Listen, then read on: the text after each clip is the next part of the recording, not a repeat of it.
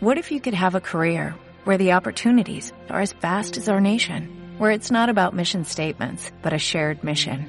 At U.S. Customs and Border Protection, we go beyond to protect more than borders, from ship to shore, air to ground, cities to local communities. CBP agents and officers are keeping people safe. Join U.S. Customs and Border Protection and go beyond for something far greater than yourself. Learn more at cbp.gov/careers.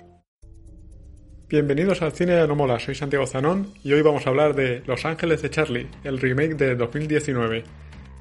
Pues sí, al final la he visto, me he autoimpuesto ver esta película, que si después de ser un fracaso en taquilla tan grande como ha sido, después de haber sido tan polémica, de que tanta gente se haya quejado de que el guion es estúpido, de que es excesivamente feminista y de que es, sobre todo, no consecuente con lo que intenta promulgar.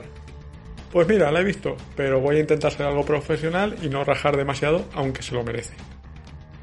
Os aviso de que la reseña va a venir con spoilers, no me voy a cortar un pelo. Pero esto lo hago porque tengo claro que no la quiere ver nadie. Prácticamente es un sacrificio ver esta película. Así que vamos a hablar un poquito sobre su directora, que es Elizabeth Banks, que os sonará porque ha hecho bastantes películas. Por ejemplo, sale en la saga de Spider-Man, sale en Virgen a los 40, sale también en la saga de los Juegos del Hambre, participa en las dos entregas de la Lego película como doblaje, y aparte, pues interpretó también a Rita Repulsa en la abominable película de los Power Rangers de hace unos años. Y sorprendentemente se atreve a hacer cine después de eso. No solo a hacer cine, sino que ahora ha pasado a ser directora, lleva ya dos películas y en esta última película, Los Ángeles de Charlie, se atreve a ser protagonista también en ella. No solo directora, sino que realiza un papel bastante activo, no es una de las tres chicas principales, pero sí una Bosley, la ayudante esta que tienen o la guía que tienen, lo lleva todo a la vez. El resultado, pues es el que nos podíamos esperar. Pero no quiero decir que sea única y exclusivamente culpa suya, porque el guion no es bueno, la realización no es buena, la actuación no es buena, la película está... está para darle una vuelta. O dos, o tres. ¿Y quiénes son los protagonistas? Pues tenemos a Kristen Stewart interpretando a una de las ángeles, que después de 20 años haciendo cine, resulta que esta chica solo se la conoce por la saga de Crepúsculo. Si eso se puede considerar un mérito, porque también las películas... ¿Qué más tenemos? Tenemos a Naomi Scott, que tiene menos filmografía, pero recientemente ha aparecido en las versiones live action de Aladdin y también salió en los Power Rangers, la película que he comentado antes en la que también sale la directora. Éxitos bastante flojillos, que digamos. No solo por taquilla, sino por la calidad que ofrecían. Y la tercera protagonista es Ella Baliska, que es menos conocida, casi siempre hace personajes más secundarios, pero desde 2017 está teniendo mucha participación. Creo que en 2017 apareció en 5 o 6 películas. Quizás papeles más cortos, más secundarios, pero se la está buscando bastante. Y realmente creo que es un poco, un poco el centro del equipo, porque esta chica va de, de la comando, la chica más profesional. Las otras te dan prácticamente penita. Y la otra cara conocida que podréis encontrar en esta película es el gran Patrick Stewart, que para que os voy a engañar, después de haber sido Charles Xavier en los X-Men y el comandante Picard en la nueva generación de Star Trek, digamos que este es el papel que más o menos entierra su carrera cinematográfica. Está muy desaprovechado y casi casi que mejor porque participar en esta película prácticamente es clavarte tu último clavo en el ataúd. ¿Y de qué va esta película? Pues la típica película de espías con el contexto de Los Ángeles de Charlie, en el cual las ángeles están cumpliendo sus misiones y de repente pues aparece el villano de turno que va a comprar una tecnología que inicialmente es una energía renovable, eh, muy eficiente, que puede iluminar el mundo, el futuro, pero que además tiene un defecto que se puede utilizar como arma. Entonces a los malos les interesan las armas. Para ello serán avisadas por una chica que había trabajado en este proyecto como programadora, que de repente pues la meterán en sus filas, la entrenarán, entre comillas entrenar, y nada, pues irán venciendo todas las adversidades, con el poder del amor, abrazos y mucho choque de mano. Y digo estas últimas coletillas porque hay veces que no sé si estoy viendo un videoclip o una serie de adolescentes. Pero una película seria tengo claro que no es lo que estoy viendo. Pues yo con esta película tengo muchísimos problemas. Me parece que no es consecuente con los valores que intenta o que debería de transmitir. Voy a empezar por lo más importante. Los ángeles de Charlie matan inocentes. Y no le importa ni a los guionistas, ni a las actrices, ni al director, ni a nadie. Pero matan inocentes. Lo que pasa es que son hombres, y como mueren hombres, no les importa. Vale, es una película feminista, lo voy a aceptar. Es una película en la que se les va a conceder lo que quieras a las chicas. Se lo voy a aceptar. Van a reivindicar eh, la igualdad de género y todas estas cosas. Lo voy a aceptar, de acuerdo. Pero que mates indiscriminadamente a inocentes, no lo puedo permitir. No es una película en la que se pueda considerar que las protagonistas son héroes. No, no valoran la vida humana si son hombres. Vamos a ver, ¿qué ocurre? Matan a dos personas deliberadamente, nada de decir por accidente. La primera víctima de estas antihéroes descabelladas es un compañero de trabajo de la chica que reclutan, que es un guardia de seguridad, que en una situación estúpida en la cual le estás diciendo, porque es estúpido, es un hombre y es estúpido, le estás diciendo que se aparte de ahí, que es peligroso, él no hace caso y le explota una máquina que habían puesto las chicas para abrir una puerta. Es decir, después de tantos años de hackeo de puertas en todas las películas de agentes secretos, me estás diciendo que no puedes abrir una puerta de garaje y tienes que poner un dispositivo que va a lanzar un pulso electromagnético que mata personas ese pulso electromagnético. Pues nada, me parece a mí que esto está muy buscado para decir, esto lo matamos porque nos da la gana. ¿Qué ocurre? El chico cae seco al suelo, una especie de ataque epiléptico, y lo abandonan ahí. No llaman a emergencias, no dicen nada. La chica, la amiga, dice, estará bien, y las otras que no tienen ni puñetera idea de cuál es la función del aparato que acaban de utilizar, dice, seguro que estará bien. Bueno, la escena siguiente es que le están echando una manta por encima. El tío está muerto y no se vuelve a hablar de él en la película. Hace una referencia a la chica esta después, pero no. Ya está muerto. Ya saben todos que está muerto. Pero no les importa. Siguen para adelante. Y luego hay un momento en el que dije, esto ya no es un accidente, ya no tiene excusa. Habéis matado a una persona porque habéis querido. La situación es que suben a una especie de sala de control en lo alto de una empresa minera, que igual tiene 3, 4 o 5 pisos, lo que tuviera, y se enfrentan a, a un operario y lo dejan inconsciente. Una vez está inconsciente el operario, dicen, vamos a deshacernos de este. Y la siguiente escena es que lo ves como cae desde ese alto, inconsciente, de espaldas, contra algo. Eh, a ver, cae detrás de una montañita y tal, y no ves contra qué cae. Pero asumimos que va a caer contra el suelo, contra un montón de piedras, o contra o un precipicio más alto eh, dentro de la mina, donde sea. El tío está muerto. Obviamente, tú te caes desde esa altura consciente y te matas o te alisias. Pues imagínate inconsciente. Caes de espaldas, ¡pum! Ya está. Ese tío está muerto. Pero no ha importado porque era hombre. Incluso en unas escenas posteriores, cuando matan a un villano, cae atravesado totalmente y bromean sobre ello. Oye, ¿eso lo habéis hecho vosotros? Y dicen, sí, has matado a un tío, vale, será el malo. Pero no bromees sobre que has matado a una persona, que es la tercera persona. Quizás este no era inocente, quizás este era malo, pero lo has matado. No se bromea sobre esto. Me parece horrible. Esta forma de tratar el guion es horrible. Luego, aparte de que matan gente, que me parece lo más grave, es que van en contra de lo propio que van promulgando. Al principio de la película, una de las dos ángeles que hay en ese momento en el equipo se dedica a coquetear con uno de los villanos, lo típico. Empiezan a hablar al rato de que las mujeres pueden hacer cualquier cosa, pero bueno, como ella está coqueteando y es guapa y tal, pues tiene encandilado al villano y hace lo que le da la gana con él. Que esto no es nada nuevo, es un cliché que si lo extrapolamos a, por ejemplo, la saga de James Bond, pues James Bond siempre ha coqueteado con las villanas, con las hijas de los magnates, con las princesas, con quien sea, siempre ha coqueteado. Bueno, es parte de su lore y nos lo vamos a creer. Esto no me parece mal. Luego, si quieres, lo cuestionas, que las chicas siempre salís haciendo un papel similar. Y más cosas que tenemos. Hay un momento en el que yo digo, venga, hasta aquí hemos llegado. Es el momento de la negociación en Istambul con una confidente. La negociación básicamente se gana porque le dan una furgoneta llena de compresas y tampas a la confidente.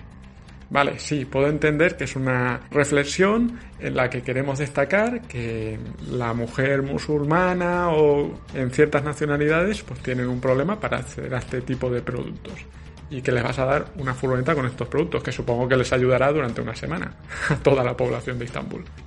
Vale, yo aquí ya había tirado la toalla. Ya me daba igual que independientemente de qué escena estuvieran, las chicas estuvieran perfectamente maquilladas, perfectamente peinadas y perfectamente conjuntadas. Me da absolutamente igual. Luego tenemos la fabulosa escena del vestidor que claro, pues para ir equipadas para el combate como agentes secretas, pues tenemos la típica escena que ya apareció en 007 o incluso en la cómica Agente 86, la que vas a, un arsenal, te vistes con un tipo de ropa antibalas, con unos relojes que hacen tal cosa, tal. Bueno, aquí pasa algo parecido, pero básicamente tienen dos vestidores, el primero es ponerte guapa y el segundo es coger armas. Valoran más las escenas del ponerse ropa que prácticamente el de coger armas. Pero es que es una tras otra. Llega un momento que ya te da absolutamente igual. Creo que la dirección prácticamente intentaba informar al público, porque es tonto, de lo que van haciendo a cada paso. Pero sin ninguna consecuencia en la película. Es decir, hay un momento que se meten a una discoteca, que no tengo muy claro cómo llegan ahí a buscar al villano, se ponen a bailar, porque sí, porque es gratuito, y nada, pues queda muy bien, la coreografía está muy bien, bailan ahí medio minuto y queda muy bien y luego se van a un fotocall a hacerse unas fotos mientras se cambiaban y se armaban, es decir, tú las ves como de alguna forma pues están cogiendo cuchillos, están cogiendo armas que supongo que alguien las habría dejado en el fotocall y solo ellas sabían que estaba ahí. Pues, ¿qué ocurre? Lo típico, como has estado en el fotocall, la directora o el realizador o quien sea en algún momento vio en alguna película que tú cuando entrabas ahí se te hacían unas fotos automáticas. Pues obviamente las fotos que salen son fotos de ellas equipándose con las armas en las manos, con los puñales en las manos y se quedan ahí colgando en el fotocall. Y se van y ya está. Pero no solo eso, es que cuando salen te enseñan que lleva en un liguero pues un arma, porque esto lo hemos visto en otras películas. Las armas se llevan en el liguero, que no se nota. Tú te pones un vestido ajustado y no van a ver que ahí en una pata pues tienes un bulto con forma de pistola. Nadie lo va a ver. Pero bueno, vale, mm, todo eso lo podemos asumir. Hasta ahí yo ya había tirado la toalla y ya me daba todo absolutamente igual. Porque sinceramente no sé a quién está orientada esta película. Ya no sé si va orientada a adolescentes, a chicas, a chicos. Porque yo creo que un chico no vería esta película, pero luego llega un punto al final de la película que a una de las chicas le ponen un collar de sumisión de estos metálicos tipo fetichista y la llevan cogida de una cadena. Yo esto no lo veo nada útil. Total, no iba a hacer nada la chica pero se lo ponen como también gratuito. No sé si es para atraer a cierto público que saliera en el tráiler, porque creo que sale en el tráiler, pero no entiendo exactamente esto, porque lo hacen, porque ya no queda público que quiera disfrutar de este momento. Nadie va a venir a ver esta escena adrede. Esto no son 50 sombras de Grey que la gente iba a ver esas cosas. No lo entiendo por qué hacen esto. No entiendo por qué se rebajan a este nivel cuando en teoría no deberían de hacerlo. Incluso después de haberse rebajado durante toda la película a todos los clichés típicos de chicas. Pero bueno, el argumento no tiene mucho sentido ni por qué se han hecho unas cosas, no tiene sentido. Voy a hablar un poco de cómo es la calidad de la película. Primero es una película que tiene escenas de acción, sí que tiene una persecución que está bastante bien, pero el resto de escenas de acción son malísimas. Son mayormente combates individuales en la que los chicos pues son apaleados por las chicas estas de 40 kilos, que van a ir de uno en uno prácticamente a recibir una patada en los huevos y a recibir un hostiazo y ya está. Y te lo crees, que estas chicas, al igual que en aves de presa, pues derriban a tíos que pesan 40 kilos más que ellas sin ningún problema. Vale, les voy a creer, tienen habilidades de combate, están entrenadas, incluso la que no tiene ningún entrenamiento, incluso ah, había practicado Krav Maga. Vale, al final vence al otro a base de pegarle con un monitor y con un ratón. ¿De acuerdo? No sé, las escenas de combate son tristes. La mayor intensidad que se le aplica es que le han puesto unos gritos embotellados de hombre, en plan, ¡ah! ¡ah! ¡ah! ¡me están pegando! ¡ah! ¡ah! Básicamente, es eso. Pero tú no les ves pegarle una hostia que digas, mira, este tío es que ha caído al suelo con la cara reventada o le acaban de pegar con un hierro en la cabeza y claro, es que lo deja inconsciente. No, no. Al final los combates son torpes. Incluso se lo toman a cachondeo porque el personaje que aparece al principio de la película coqueteando con una de las ángeles, ¿qué ocurre? Que durante toda la película es un recurso cómico que aparece ahí para decir, yo sigo enamorado de ti, me da igual que seas un ángel, tal, no sé cuántos. Nah, no es serio. Es que no se lo toman en serio ni ellos. Vamos, que veo menos trabajo en las escenas de combate que en la parte de transición que tienen entre misión y misión en su base de lujo con sus sofás enormes, con su galería de comida y fruta preparada por su chef medio experto en Reiki, medio psicólogo, medio amigo, medio fisioterapeuta, que igual les hace de mayordomo que de chico de los mensajes. Otro personaje totalmente desaprovechado. Es que está hecha de gana la película. Es que ni siquiera las actrices principales hacen ninguna escena de media acción. No te estoy pidiendo que pegues un salto de un tanque a un helicóptero. No, te estoy pidiendo que cuando hace montar un caballo que montes tú, que no pongas todo el rato a un tío de espaldas o a una tía de espaldas, porque tú no vas a hacer ese personaje. Que cuando subas en una moto, pues no te pongas un casco con visera para decir, con visera negra, para decir, ahí está la protagonista. Y dices, no, ahí está un experto conductor en moto que básicamente va a ir para adelante. Eso es todo lo que hace. Es que ni en esas escenas dicen, las vamos a hacer nosotras. Prácticamente se han dedicado a hacer las escenas de estamos en nuestro rinconcito chill out y charramos un poquito, hablamos un poquito y vamos a decir cosas absurdas. Es que hasta me he apuntado algunos términos que dice la informática rango armónico y cadena de bloques, blockchains. Que lo dice ahí por decirlo, no lo explica para nada, pero claro, como están hablando de una tecnología futurista, pues esto le tiene que sonar a la gente y lo insertamos aquí. Bueno, muy lista serás, pero hay una escena que sales tecleando un teclado y resulta que vas a dos dedos. Nada de escribir como una loca a cierta velocidad. Es que hasta los hackers en las películas que están haciendo sus tonterías, porque casi ninguno hace algo parecido a ser hacker, que todo es muy fantasioso, hasta ellos ponen los 10 dedos en el teclado y hacen como que están escribiendo rápido. Que no puedes hackear un sistema a base de dos dedos, pim, pim, pim, ya está hackeado. Pues no, quizás tú te lo creas, quizás el guionista se lo crea, la directora se lo crea, pero el espectador medio no se lo cree. Es que estás dando una presencia de mal informático a nivel físico, a nivel de actos, pero luego estás poniendo en el guion que eres la puta ama, que eres la superlista. Ya, pues serás una genia y serás una hacker y serás la mejor informática del mundo, porque sí, estás en esta película y además eres un ángel de Charlie. Pero no, es que no encaja, no encaja lo que haces con lo que estás haciendo. Y así es que en toda la película. Es que me pongo malo. Uf, calma, calma, que hay que hablar de la música. No, mira, no voy a hablar de la música. La música son los últimos éxitos de Rihanna y cuatro más. No la vais a escuchar, son una mierda de canciones que no tienen nada que ver con lo que ocurre en la trama, que hacen apariciones 2-3 segundos y ya está. No hay una banda sonora destacable, no hay un soundtrack destacable. Tenemos el tema principal de toda la vida de Los Ángeles de Charlie, que un par de veces lo meten por ahí, pero poco. No resulta icónico en la película. Sustituyen ese tema por cancioncitas. Hip hop, un desastre. Nada, pasamos también de la música. Es que ni la música han podido aceptar.